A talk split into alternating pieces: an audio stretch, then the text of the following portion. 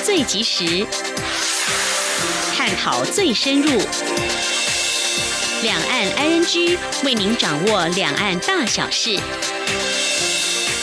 两岸 ING 节目，黄丽杰、韩启贤制作主持。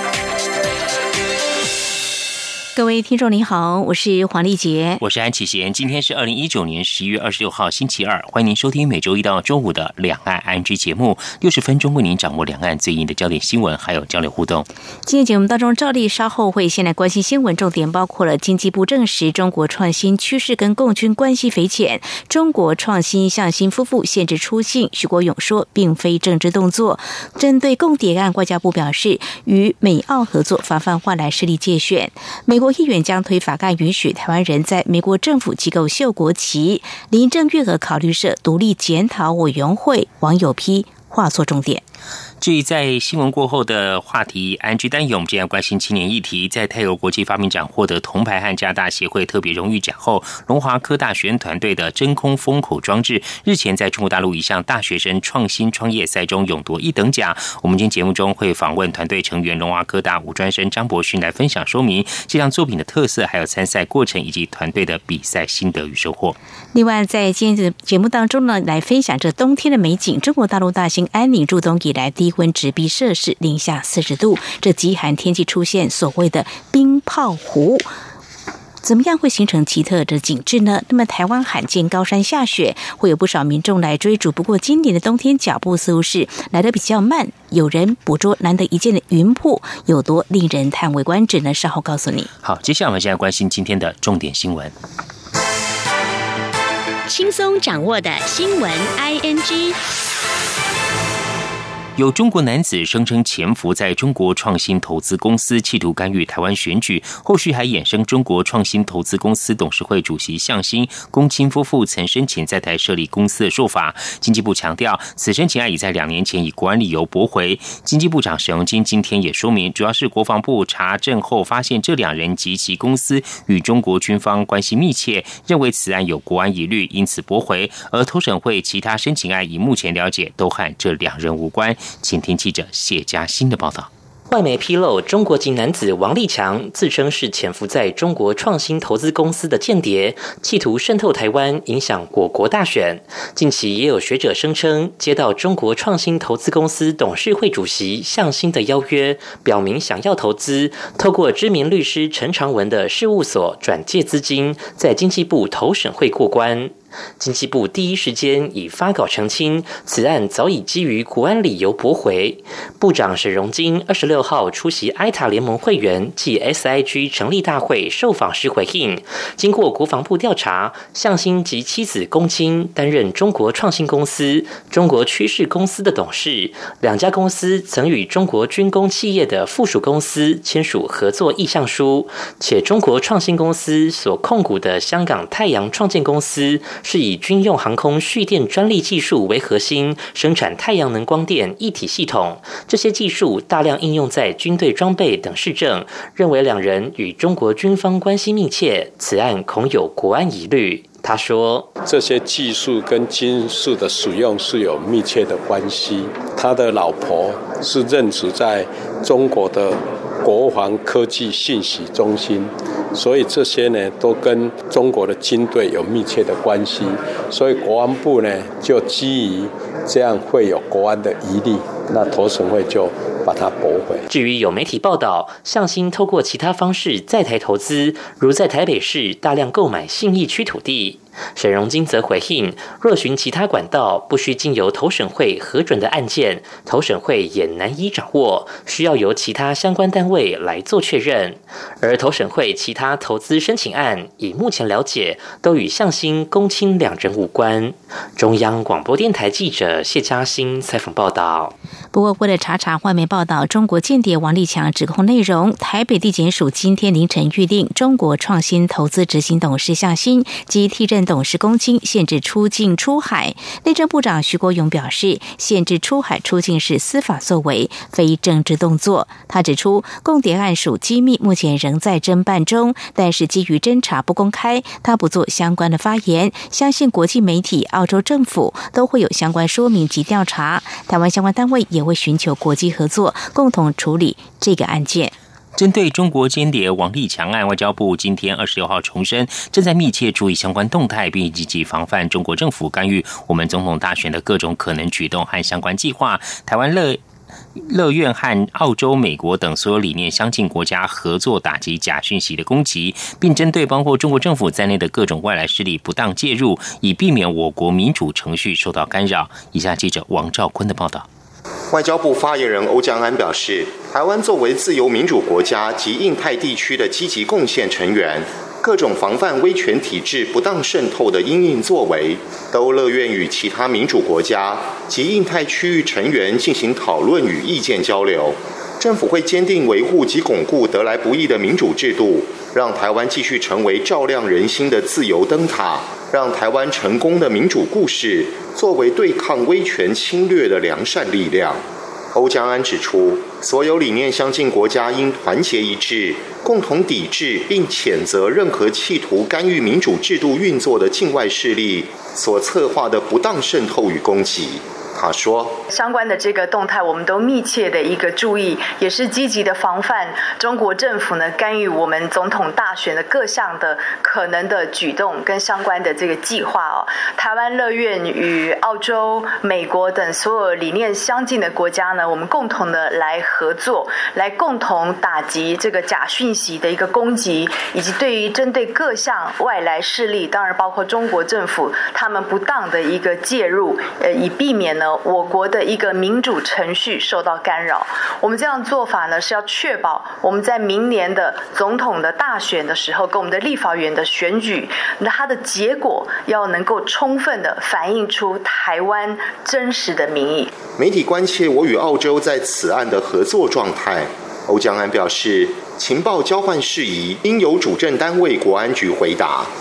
此外，澳洲媒体日前播出中国间谍王立强节目。外交部政务次长徐思俭也出现在节目中，外界质疑我政府事前就已知中国间谍案。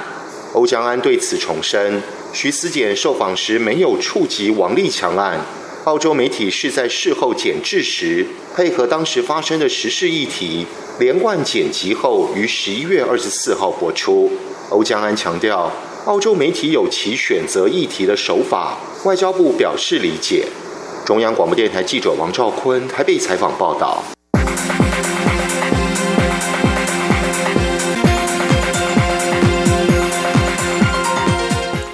蔡英文总统今天在总统府接见美国联邦众议员佛罗瑞斯以及瑞森绍尔访问团。总统除了感谢他们对台湾大力支持外，也表示香港情势恶化凸显出台美共同捍卫自由民主价值的重要性。美国参众两院日前通过支持香港人权与民主的法案，也正代表这些核心价值是民主国家的最大共识。请听记者欧阳梦平采访报道。蔡英文总统在接见时，首先感谢佛罗瑞斯及瑞森绍尔对台湾的支持，连述多项有台的法案与决议案，使得台美在各领域持续深化坚实的伙伴关系。总统指出，美国副总统彭斯上个月在公开演讲中提到，美国与台湾站在一起，捍卫台湾得来不易的自由。他也要说，台湾是美国坚定的伙伴。蔡总统并指出，香港情势恶化，更凸显出台美共同捍卫自由民主价值的重要性。他说：“台湾位于印太地区的战略全员，是守护民主价值的第一道防线。那这段时间以来，香港人民追求民主自由却遭到呃镇压。那么，呃，香港情势的恶化，更凸显出台美共同捍卫民主自由价值的重要性。”我们也注意到，最近美国参众两院通过法案，支持香港人的人权及呃民主，代表的这些核心价值是不分党派，呃，是所有民主国家最大的共识。总统表示，台美关系在美国受到跨党派的支持，台美也在今年举办了第一届太平洋对话。台湾将持续与美国在各项议题上加强合作，让台美关系更上一层楼，并一起为区域的稳定繁荣发展做出更多贡献。中央广播电台记者欧阳梦平在台北采访报道。曾任美国总统川普、前美国总统小布希国务院资深顾问的惠顿，二十号出席智库活动时透露，共和党籍参议员克鲁兹计划推出台湾主权象征法案，期盼部分解除因美国一中政策所造成台湾人员的限制。克鲁兹发言人二十五号证实，克鲁兹与同仁正在研拟新法案，期盼让期盼让台湾外交及军方人员在美国执行勤务时，能展露国旗并身着制服。在美国国会通过《香港人权与民主法案》之后，中国外交部在二十五号召唤美国大使布兰斯塔德表达抗议。中国表示，这样的做法等同干涉中国内政。副总统陈建仁今天接见意大利国会议员，期盼共同敦促中国改善境内人权，妥善处理香港的民主运动，以维持区域的和平和稳定。也希望这次来访促成成为促进意大利及台湾双边关系的桥梁。这次访问团成员除了参议员钱义友曾于二零一四年应邀访台外，其他成员都是第一次来访。谈到台意贸易关系，副总统表示，意国是台湾对欧贸易第五大国。二零一八年台意双边贸易额突破五十一点五亿美元，台湾企业在异国投资机械、工业、饭店、餐饮等领域都有不错的成绩，显示两国经贸关系正持续稳定发展。副总统也提到，今年六月中旬，台艺互会开放两国民众自动检查通关 e-gate 的便利，深受旅客称道。明年二月起，台艺间除原本每周三班台北罗马直航班机外，将另增加四每周四台北米兰的班次。他也期许台艺两国人民的。交流可以因此更加密切。来自八个国家十三位太平洋岛国青年领袖培训计划 （PILP） 的学员访问台湾。副总统陈建仁今天接见时表示，台湾和太平洋岛国有许多相似之处，除了历史、语言、文化及族群连结之外，更重要的是，我们都支持自由、民主和人权等普世价值。这项计划展现了台湾和美国对太平洋岛国高度关心重视，既有开放性能力建构计划，邀请太平洋岛国优秀青年参与。是台美及太平洋岛国三方合作的成功典范。副总统强调，台湾和太平洋岛国合作关系密切，为配合联合国永续发展目标，会持续推动伙伴关系。还有国家的优先政策，台湾在太平洋岛国论坛架构的合作计划当中设有奖学金，还有区域组织发展计划。另外，外交部长吴钊燮也曾出席去年的太平洋岛国论坛，并宣布设立两百万美元的台湾中华民国太平洋岛国论坛国家特别医疗基金，来改善这个地区人民的健康和福祉。副总统表示，未来将会持续跟各岛国合作及分享发展经验和太平洋岛国发展信赖的伙伴关系。美国旧金山华裔前旅游业者彭学华，为了减轻刑情，二十五号同认罪，承认在没有登记下担任中国代理人。美联社报道，彭学华遭控从事非法外国代理人活动，将美国国安资讯交给中国官员。彭学华在认罪协议中说，他在二零一五年一趟出差与一名中国公安部人员接洽后，同意为对方收集并传送情报。他二零一五年到二零一八年六度执行任务。持续关注国际焦点，澳洲战略政策研研究所二十五号发表报告指出，由于澳洲大学在和外国机构合作过程中，难免会让科学研究成果落入中国武器研发单位手中，无意中协助中国扩张武力。澳洲战略政策研究所分析师乔西科在报告当中指出，由于澳洲大学普遍面临经费压力，常会选择跟中国大学建立合作伙伴关系，这可能会对澳洲国家安全构成威胁。他说，和中国大学合作风险已经越来越高，因为中国的人民解放军或安全单位可能利用这些合作成果的监视、侵犯人权，实现军事目的。雪梨科技大学在二零一七年和中国电子科技集团公司合作成立澳中研究创新中心，专门从事大数据还有人工智慧等研发。乔斯科认为，澳中研究创新中心就是可能会让中国政府有机可乘的例子。中国电子科技集团公司原本计划斥资澳币两千万元资助这项合作的五年经费，但随着澳洲国防部表示关注，有关合作计划已经停摆。不过，澳中研究中心至今仍旧照常运作。而另一间被乔斯科提到的卧龙岗大学，二零一零年该校曾经访问武汉大学，副教授唐明参与过一项官方澳洲研究委员会的研究项目。乔斯科提醒，唐明所属的武汉大学空天信息安全跟可信计算教育部重点实验室专门国防科技研发单位，而且解放军还有在武汉大学设立讯息情报机构。中美两国十月中旬在美国华府举行贸易谈判后，双方就正式签署第一阶段协议进行磋商。中国外围官媒《环球时报》昨天驳斥其他媒体有关中美贸易协议的负面报道，表示中国和美国非常接近达成第一阶段贸易协议。环球时报英文版官方推特账号还援引进北京的专家指出，中国仍致力于和美国的为了第二阶段甚至第三阶段的贸易协议继续谈判。而中国官媒报道，中国国务院副总理刘鹤今天二十六号与美国贸易代表莱特海泽和财政部长梅努钦通话，双方就解决好核心关键问题讨论并取得共识，同意就第一阶段协议磋商的剩余事项保持沟通。不过，美国媒体《华尔街日报》二十一号报道指出，除非中国表明愿意就智慧产权保护、强制性技术转让和农业采购做出承诺，否则美国谈判代表不愿到北京会谈。就在二十五号晚上，新华社报道，中共中央办公厅、国务院办公厅近日印发关于强化知识产权保护的意见，要求各地区各部门认真贯彻落实。这份意见提出，将改善对智慧产权的保护，力争到二零二二年有效遏制智慧产权的侵犯一发多发的现象。南德日报、英国国广播公司等十七个媒体和国际调查记者联盟合作，二十五号同步引用中国官方的机密电文，大幅报道新疆秘密囚禁维吾尔人的实况。媒体根据中国官方文件报道，维吾尔人被大规模拘禁。文件显示，新疆当局为了改造他们的思想跟信仰，对这些维吾尔人实施监狱式的管理。对此，德国外长马斯表示，如果真的有数以万计的维吾尔人被集中关押，国际社会就不能够再闭上双眼，假装没看到。德国议员则是呼吁欧盟对中国实施制裁。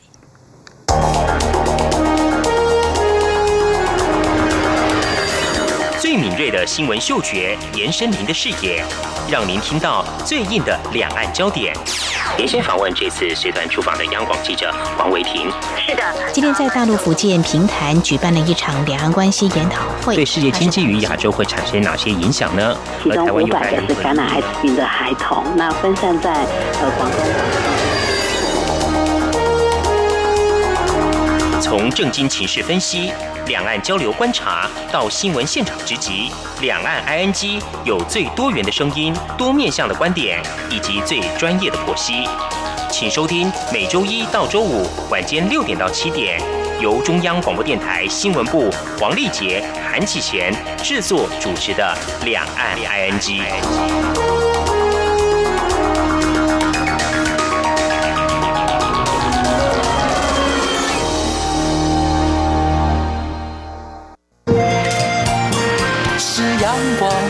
打开了世界之窗是阳光翅膀，环绕着地球飞翔。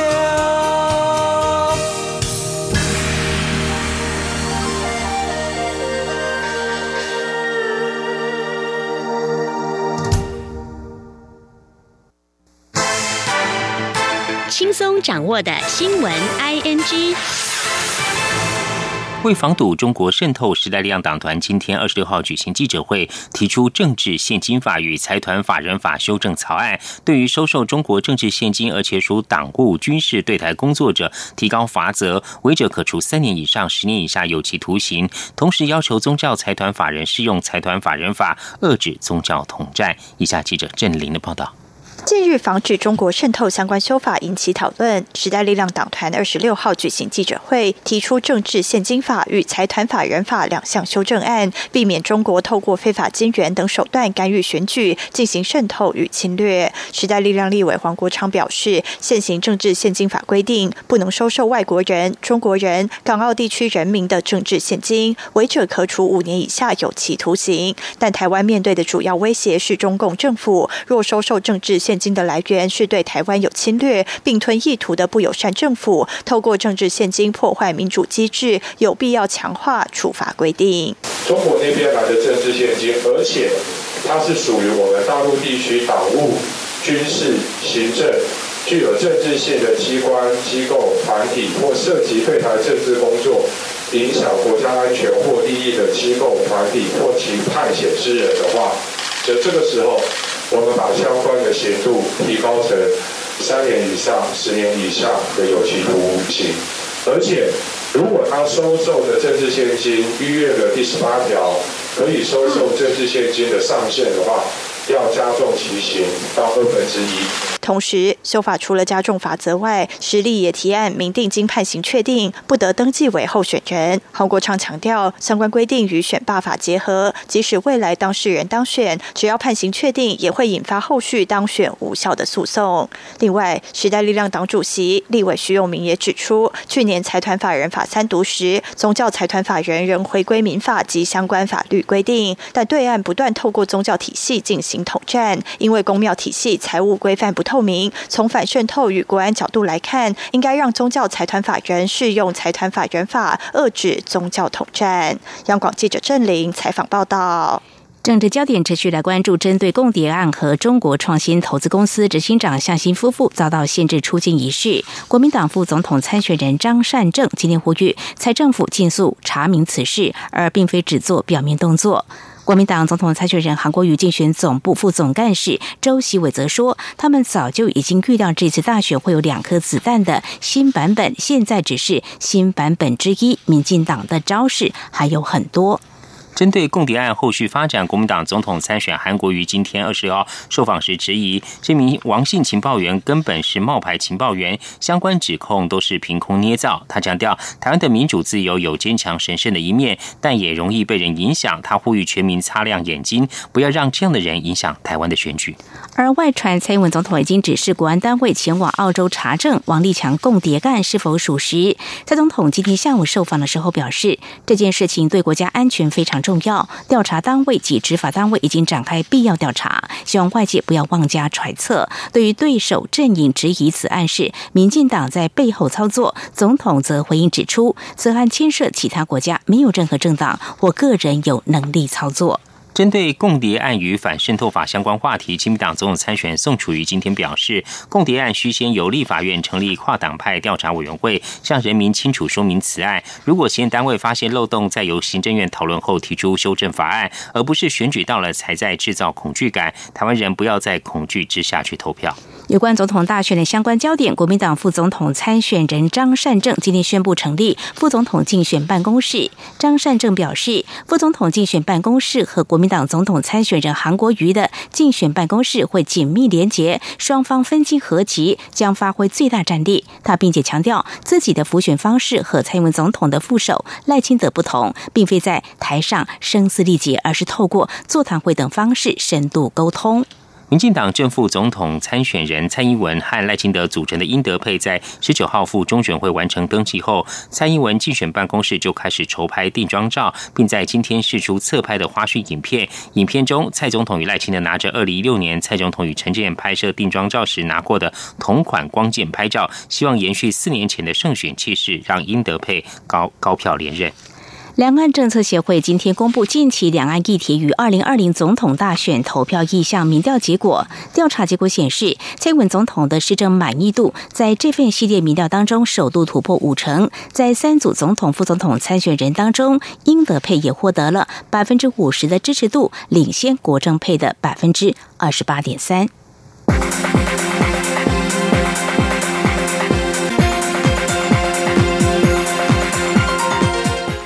香港行政长官林郑月娥今天二十六号回复记者询问反送中运动时表示，正考虑参考其他地区的经验，特别是英国二零一一年的骚乱事件，成立独立检讨委员会，检视香港长时间出现社会动荡的原因，希望为香港提供出路。英国二零一一年的骚乱事件，当时英国警方枪杀了一名二十九岁的非洲裔男性平民，引发民众抗议，甚至伦敦出现了大规模动乱，因此成立独立检讨委员会，找出社会、经济甚至政治方面的问题，并向政府提出建议。但是支持反送中的相关网民并不领情，他们说他们要的是独立调查委员会调查警方在驱散示威者时有否滥权。相关焦点在香港选民在区议会选举让亲北京政党惨败之后，香港中联办可能会面临更大压力。路透社报道引述知情人士指出，中国为了致力加强管控香港动荡情形，领导阶层已经在深圳设立了一个危机指挥中心，并且正考虑更换香港中联办主任。但是，中国国务院港澳办公室还有香港中联办并没有回复路透社的传真置评请求，而香港行政长官林郑月娥办公室也拒绝对此篇报道置评。香港理工大学遭警方包围多日，香港特首林郑娥今天二十号受访时仍旧拒绝解封，强调警方包围理大是一项执法工作，政府在处理上仍要坚守法治，而且警方也已经采取人性化的做法，将先由校方和社工人员进行游说，劝离留守者。以上就是今天的两岸焦点新闻，这里是中央广播电台，稍后为您继续进行青年话题安居。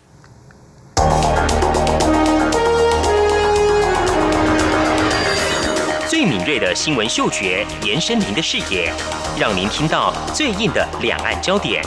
连线访问这次随团出访的央广记者王维婷。是的，今天在大陆福建平潭举办了一场两岸关系研讨会，对世界经济与亚洲会产生哪些影响呢？其中五百个是感染艾滋病的孩童，那分散在呃广东。从正经情势分析。两岸交流观察到新闻现场直击，两岸 ING 有最多元的声音、多面向的观点以及最专业的剖析，请收听每周一到周五晚间六点到七点，由中央广播电台新闻部黄丽杰、韩启贤制作主持的《两岸 ING》。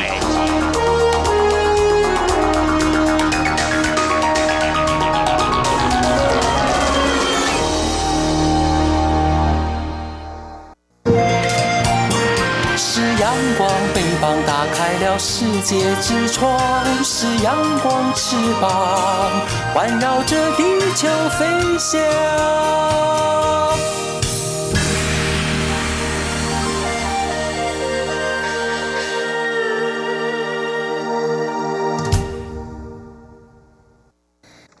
您最想关心的青年话题，ING。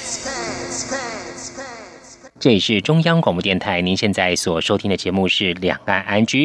在泰国国际发明展获得铜牌和加大协会特别荣誉奖后，龙华科大学生团队的真空封口装置日前在中国大陆一场大学生创新创业赛中勇夺一等奖，优异的成绩扬名海内外，非常不容易哦。我们在今天很高兴能够访问到团队的成员，就是龙华科大五专生张博勋来分享说明这项作品的发想跟特色，还有参赛过程以及团队的比。赛心得跟收获，非常欢迎博勋，你好，主持人、听众朋友，大家好，博勋您好，博勋啊，这次你们在中国大陆浙江举办的永台大学生创新创业赛中获得一等奖，作品是真空封口装置，可不可以先请您跟听众介绍一下，当初你们团队怎么想到要设计这个作品呢？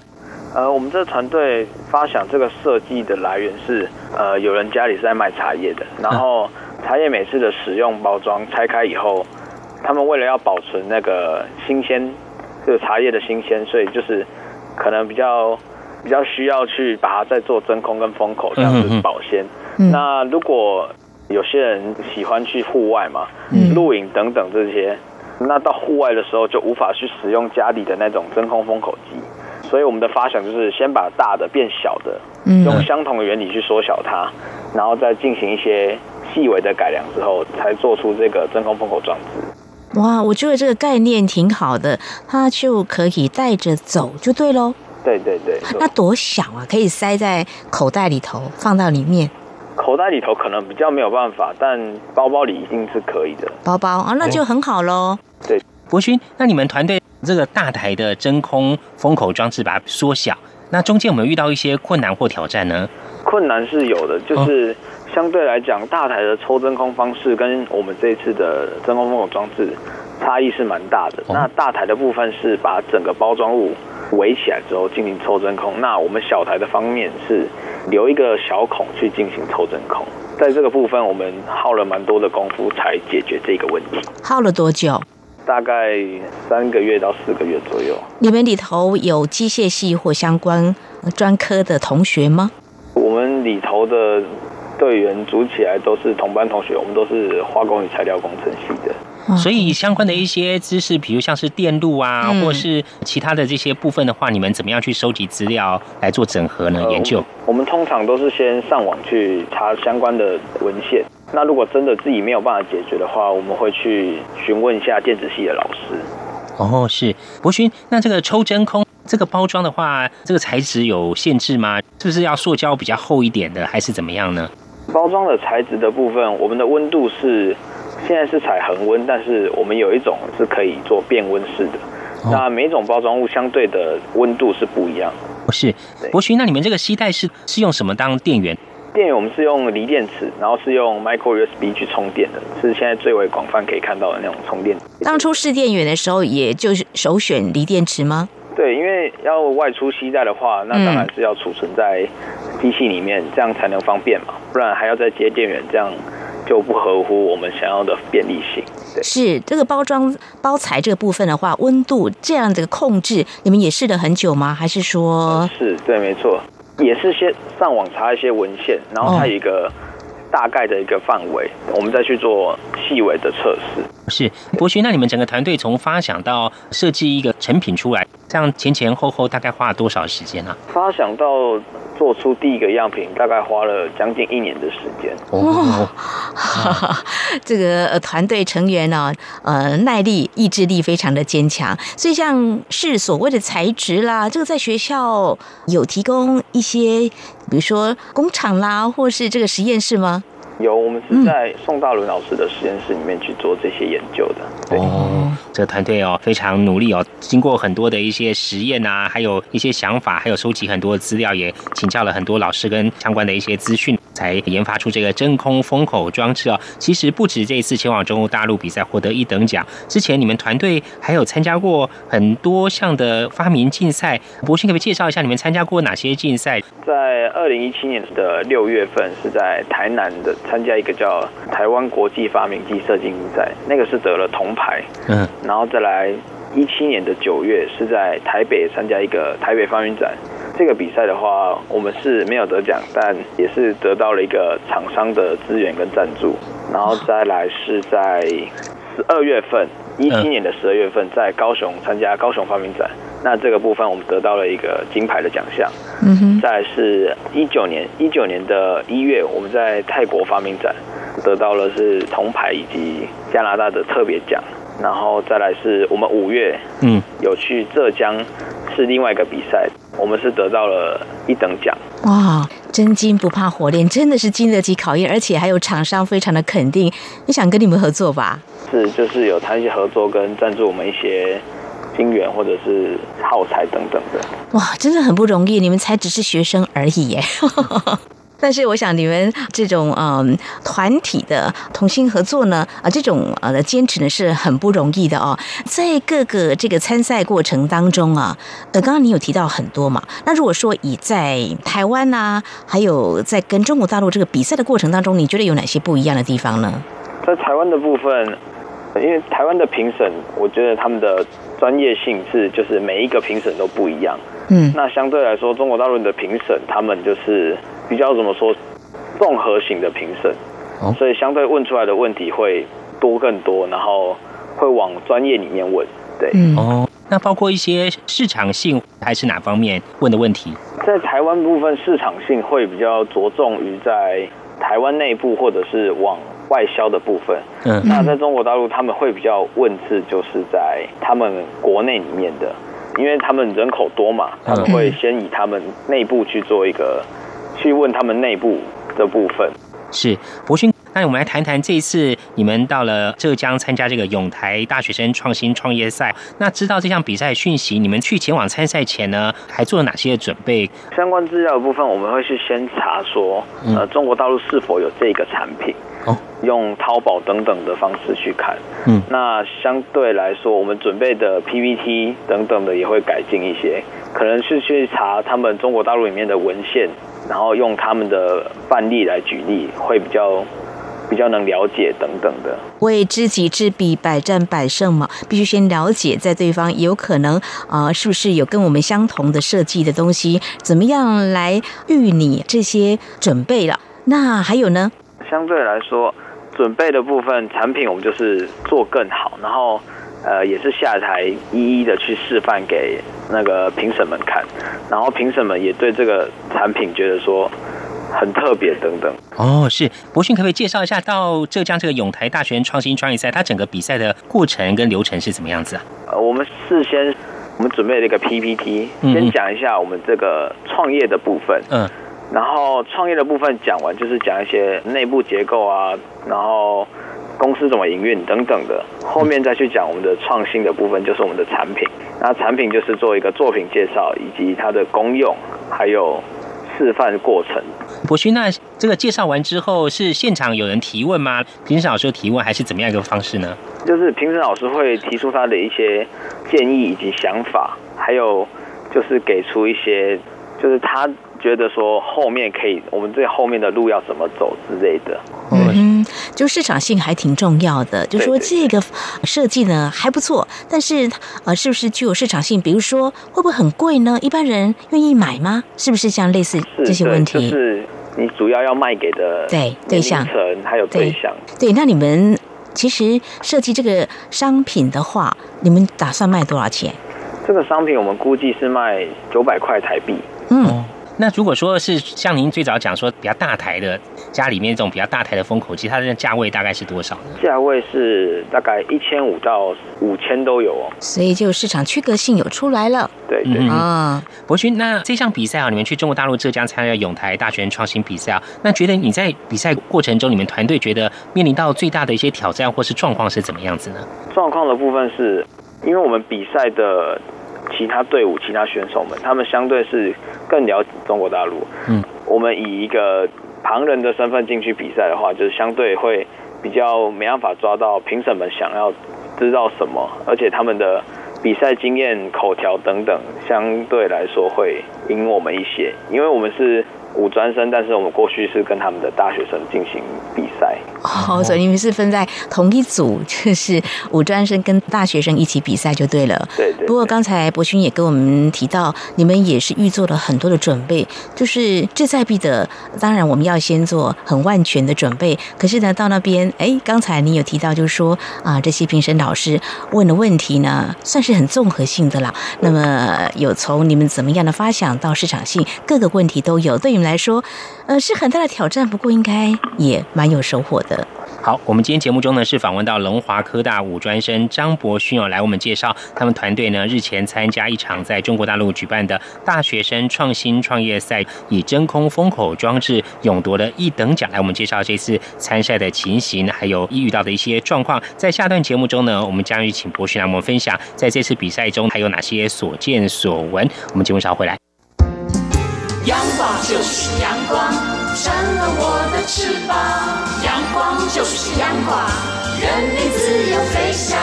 阳光就是阳光，世界在我肩膀。阳光是你，是我生命的翅膀。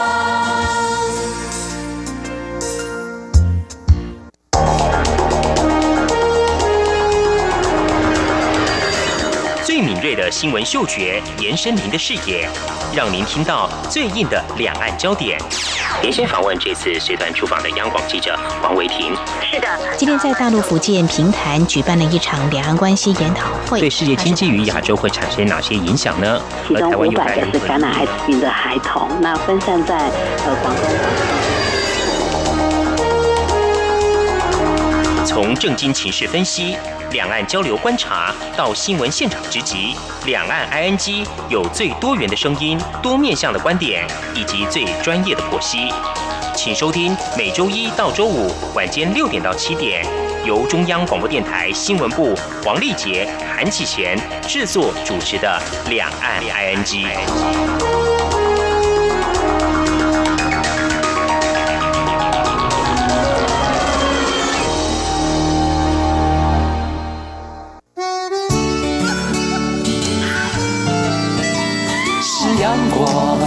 穿透了世界之窗，是阳光环绕着地球飞翔。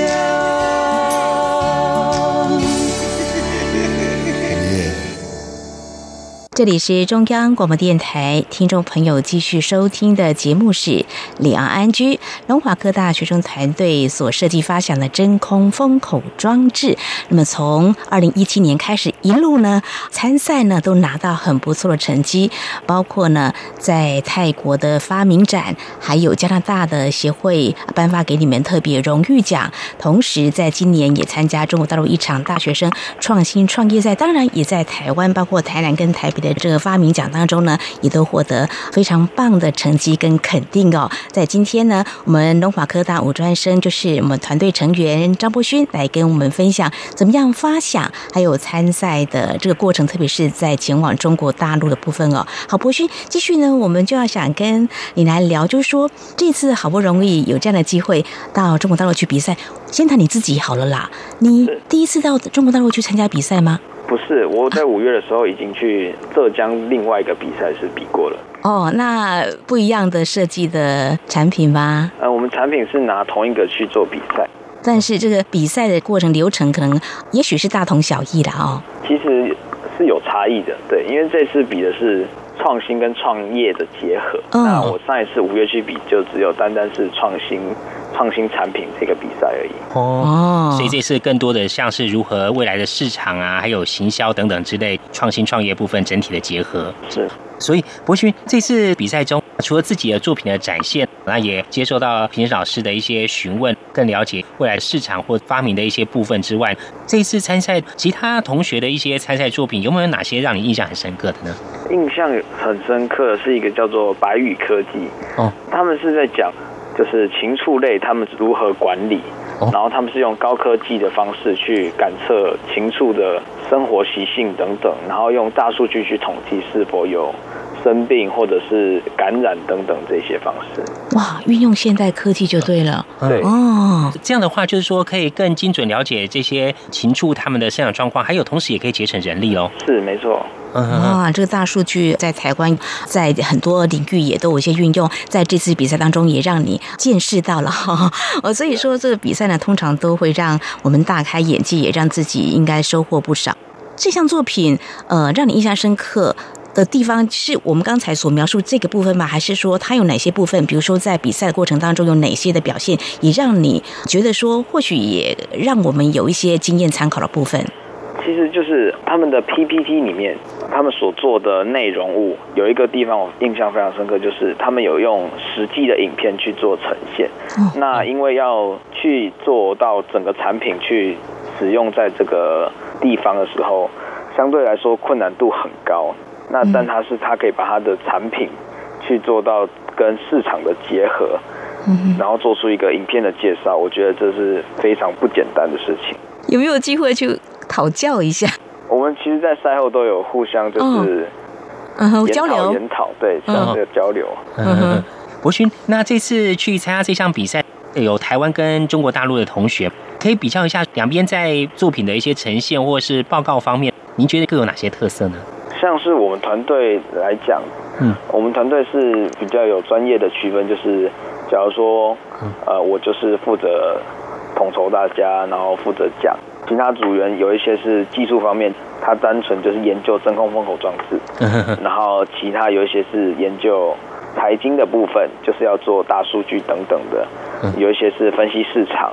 那中国大陆他们那边的学生比较就是属于综合型，基本上评审问什么，他们每个学生都能回答的。哦，对对对。我们是专业分工，他们是比较综合型的，各领域都要熟悉了解。对对啊，这是在团队比赛的当中，可能不同的一个安排，做一些调整。或许我们也可以尝试未来变换一下，尝试这种方式了哦。嗯哼，博勋，那你们团队在比赛完之后有哪些的收获感想？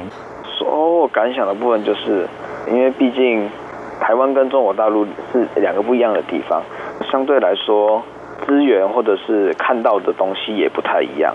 所以我们着重的部分也会比较不一样，像我们就是分析国外市场，那他们比较是分析他们国内的市场，然后相对来说，如果可以做一个结合，就是全部都去做一个分析的话，那相对来说会更国际化。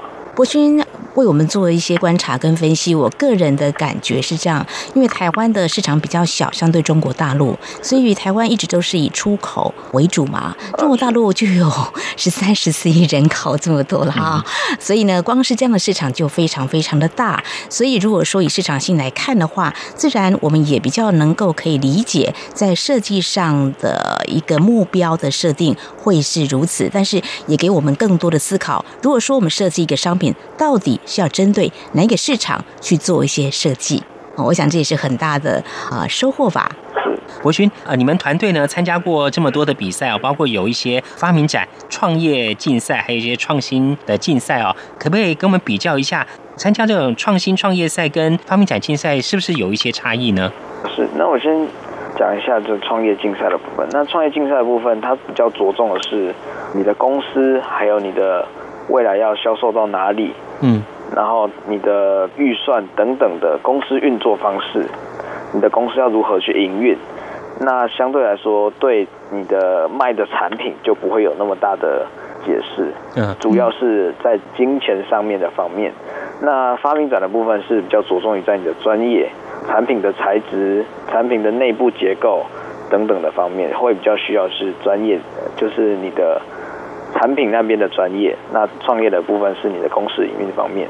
嗯，这是我们博勋呢累积的多次参加比赛的经验，我觉得很棒，可以提供给一些同学来做一些参考。像博勋，你现在是念化工科三年级哦，但是呢，听到你已经有多次参加，不管是创业赛或发明展，你觉得对一个学生来说啊，参加对外竞赛的话，你怎么样去兼顾你的课业？我这么问是因为说要把课业顾好，要去参加一些比赛。因为我想收听我们今天节目的同学，有些人或许跟你一样也想参加比赛，跟你一样都是学生，怎么样做准备呢？就是两者兼顾啦。因为课业其实对我们现在来说也是蛮重要的，嗯，只不过就是要时间的合理配档。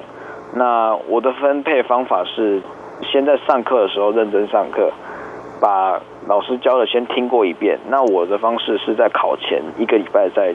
就是考前一个礼拜，我会停止去做相关关于真空封口装置的开会等等的讨论，嗯，然后专心去做读课业方面，然后其他时间就是专注在真空封口装置，然后书的部分就是如果忙完有空的话，就加减翻一下这样。子，嗯，对，做好这个时间的管理啊。博勋，如果说有一些同学也想以后去参加相关的一些竞赛啊，不管是这种创新的比赛或者是发明展的竞赛啊，你给他们什么样的一些建议呢？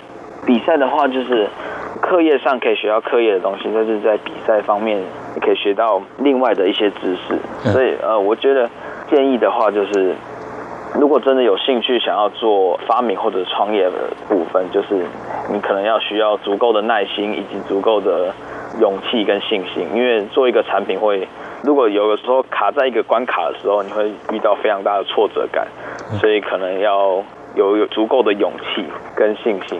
嗯，对，说得好。因为刚刚你跟我们说，这个真空封口装置，你们团队花了一年的时间，这一年时间不算短哦，而且团队应该克服了蛮多的困难跟挑战的，所以要有耐心、勇气、执着，这个毅力很重要。而且我觉得应该要很有兴趣，对不对？对啊，要对这个产品有信心，然后嗯，还要相信自己。对。太好了！好，今天真的很高兴哦，能够有这个机会跟我们龙华科大五专生张博勋同学，透过空中站的频道来聊聊你们团队发想的这个真空封口装置这样的设计呢？去参加了很多的竞赛，包括在泰国国际发明展，以及获得加拿大协会颁发特别荣誉奖。那么也前往中国大陆来参加创业创新大赛，当然也在台湾呢，在台南、台北的两场发明奖当中也获得非常优异的成绩，来跟我们分享当初怎么样做发想的。那么过程当中，你们遇到什么样的挑战，如何来克服？还有你个人透过竞赛又有哪些感想，来跟我们做些分享？非常恭喜，非常谢谢张博勋同学。谢谢，谢谢主持人，谢谢博勋。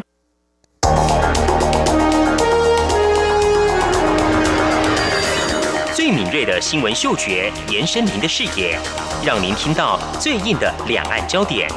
连线访问这次随团出访的央广记者王维婷。是的，今天在大陆福建平潭举办了一场两岸关系研讨会，对世界经济与亚洲会产生哪些影响呢？其中五百个是感染艾滋病的孩童，那分散在呃广东。从政经情势分析。两岸交流观察到新闻现场直击，两岸 ING 有最多元的声音、多面向的观点以及最专业的剖析，请收听每周一到周五晚间六点到七点，由中央广播电台新闻部黄丽杰、韩启贤制作主持的《两岸 ING》。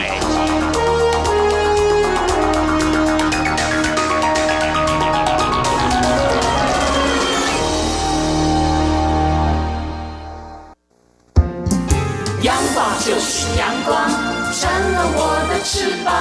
阳光就是阳光，任你自由飞翔。阳光就是阳光，世界在我肩膀。阳光是你，是我生命的翅膀。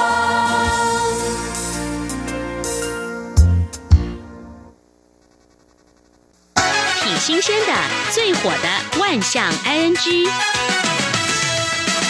这里是中央广播电台，听众朋友继续收听的节目是《两岸居》。进入冬天了，不过前几天呢，还听到台湾的一些民众说，都已经十一月了，我都穿短袖，今年应该是暖冬吧。不过就在上个月的时候，我跟我们节目的听众朋友，嗯，聊到就说，哎，那边的天气怎么样啦？那这边天气还好吗？呃，有河北的听众就说，十月底的时候就已经说，哎呀，要开始供暖了哦。那过去我们在节目当中有提到说，呃。要煤改气，以前烧煤嘛，那慢慢的不用烧煤了，用其他的方式。他说：“哇，现在入夜之后啊，还有到清晨，真的是还蛮冷的。入夜之后呢，温度呢到零度了，所以呢，真的是还蛮冷。过了一个月之后呢，我们看到呢，这是中国大陆媒体的报道，东北方呢这个冷空气一波波啊，像在黑龙江的大兴安岭地区，在十一月中旬的时候啊，这个气温就持续走低，像在呼中区的，还有漠河市，有好。多地方最低温度甚至。都已经接近零下四十度，哇，这个温度很难想象，尤其是用在台湾的话，我们通常如果能够看到呃下雪哦，就到了一些比较高山要看下雪，都觉得很新奇。那零下的温度的话，在平地一般是几乎看不太到哈，感受不到。在零下四十度，哇，这个很冷吧？对。那么看到报道就说，在这个呼中区呼马河两岸出现了这个雾凇的美景，还有在漠河市的街头，听众朋友我。真的是只能想象零下四十度或四十度的高温也很难受。那零下四十度低温到底要怎么过？有看到民众呢？当然要穿厚重的御寒的服装啊。那么如果说在外头做生意的话，摆摊的话很辛苦的哦。哦，这身上呢要裹得紧紧的哦，大概穿了三斤重的棉裤，呃，里头还裹了一层羊皮。哇！那脚上穿的这个呃靴子啦，还有厚厚的毛袜，还有手上戴着。厚棉手套才敢出来摆摊。哇，这一定是非常冷。我之前还看过一张照片哦，就是在下雪地方摆摊，他们是卖这个鱼啊，鱼都变成一根棍子，一根棍子，也不用冰箱了，就是用一篓来，都很多鱼在边，一根棍子，哇，真的是很冷啊。天然的冷冻库哦，真的很难相信说会有零下四十度了哦。不过这个气温很低，但是呢，旅游热度呢却不断升高。因为有很多这个美景呢近在眼前哦。在这个漠河市，在零下三十几度的时候，就看到一个奇景，叫做冰泡湖。哦哦，这个。在很冷的地方会产生呃这样的美景，主要是呢啊有个湖啊，这个湖面全部给封冻起来，这冰层最厚的地方。已经超过六十公分了哦！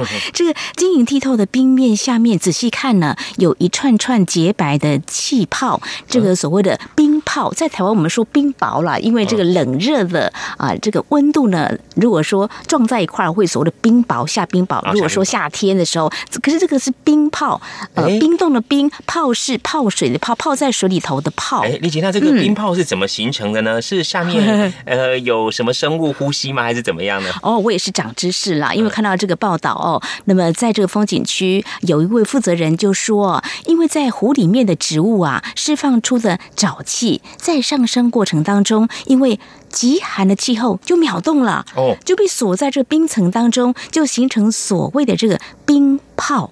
哇，听说这个冰泡的面积有三千多平方公尺，可以说造型很奇特。哇，看起来晶莹剔透，所以吸引海内外很多游客来这边观看了，很多人来这边打卡了。哇，这个奇景一定要去看一下，是是是，上网搜寻一下，看看到底是怎么样的情形。没有错，刚刚启前提到，在台湾我们也有一些。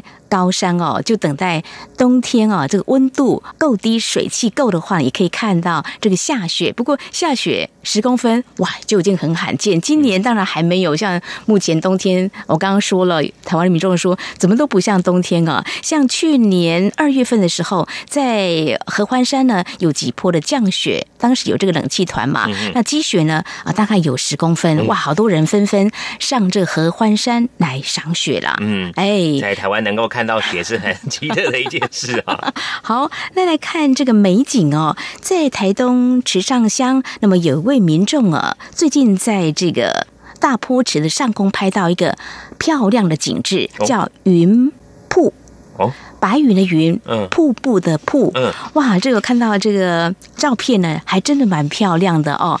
那这个云瀑。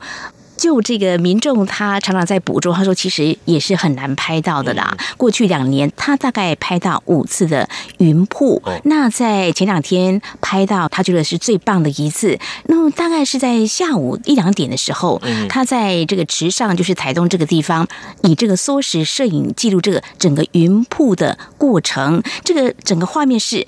因为有山脉作为背景，气势磅礴的云海卷起这个巨浪，看那个云哈，好像是海浪一样，越过高山之后就倾泻而下，几乎要注入这个大坡池。这画面真的是很壮观，也很漂亮了。哇，这种美景呢，不是每天都看到，可遇而不可求。是，哎，所以真的有时候看一些美景要有些运气啦。嗯嗯嗯，还有大家可以期待，在台湾有些桥呢，最近被美化了，像在这个。南投规划了一座长达三百四十五公尺的天空吊桥，它的深度哦。三十楼层高哇哇！这个站在上面，心脏要够强。没错没错，挑战呢，你能不能接受啊？这样的刺激感哦，还没有盖好，大家就引颈期盼了哦。这个预计明年元旦啊才会来开放。其实它位在这个地方也是美景当前了，因为南投县的新义乡有个双龙瀑布哇，这个地方呢，这个上瀑跟下瀑呢落差有一百公尺啊，所以看起来很漂亮。那么因为两个瀑瀑布远远看像两条蛟龙纠缠而得名。哇，嗯，这个走在吊桥上，这个欣赏瀑布是另外一种角度哦，一定是更为奇特。对，好，这预计明年元旦将会开放哦。如果有一些假期的规划的话，就可以把这个列入行程当中来考虑哦。好，再来美景当前的也要迎宾的在。南台湾台南艺术大学跟乌山头水库风景区之间有一座跨虹吊桥，彩虹的虹哦，呃，十多年前有些原因封桥了哦，经过这个南艺大争取之后，也会在明年的元旦重新启用，位在台南关田嘉南村附近，很重要的一个交通要道。未来开放的时候也要收点通行费哦，要用感应卡。这个想要收过桥费，我记得小时候啊。个要收过桥费的桥梁是会有收费站的。你看现在随着时代进步了，现在就用感应卡的方式。是是是，那这个吊桥比较特别，就是我们的水利会呢，还特别在这个吊桥前方设置一个三 D 彩绘图，还蛮漂亮的。所以目前呢，虽然还没有正式开放，也是很多游客呢想要接近一下，就会到这附近啊来拍照打卡。好，这些美景呢，哇，这有时候哎，他就在那边呢，有空可以去走走看看哈。那有些美景的话，就真的是可遇不可渴求了。好，最近跟听众朋友分享，节目尾声再和听众朋友呼吁一下，如果说听众朋友们对我们节目任何意见看法，非常欢迎用以下管道来告诉我们：传统邮件寄到台湾台北市北安路五十五号两岸安居节目收；电子邮件信箱节目有两个，一个是 i n g at r t i 点 o r g 点 t w，另外一个是 QQ 信箱一四七四七一七四零零 at qq dot com。同时，听众朋友，我们还可以透过 QQ 线上即时互动，QQ 码一四七四七一七四零零。另外，也非常欢迎听众朋友加入两岸安居的脸书粉丝团，在脸书的搜寻栏位上打上节目名称“两岸居”来搜寻，就可以连接到我们的页面了。好，那么这是今天节目，非常感谢听众朋友您的收听，祝福你，我们下次同一时间空中再会，拜拜。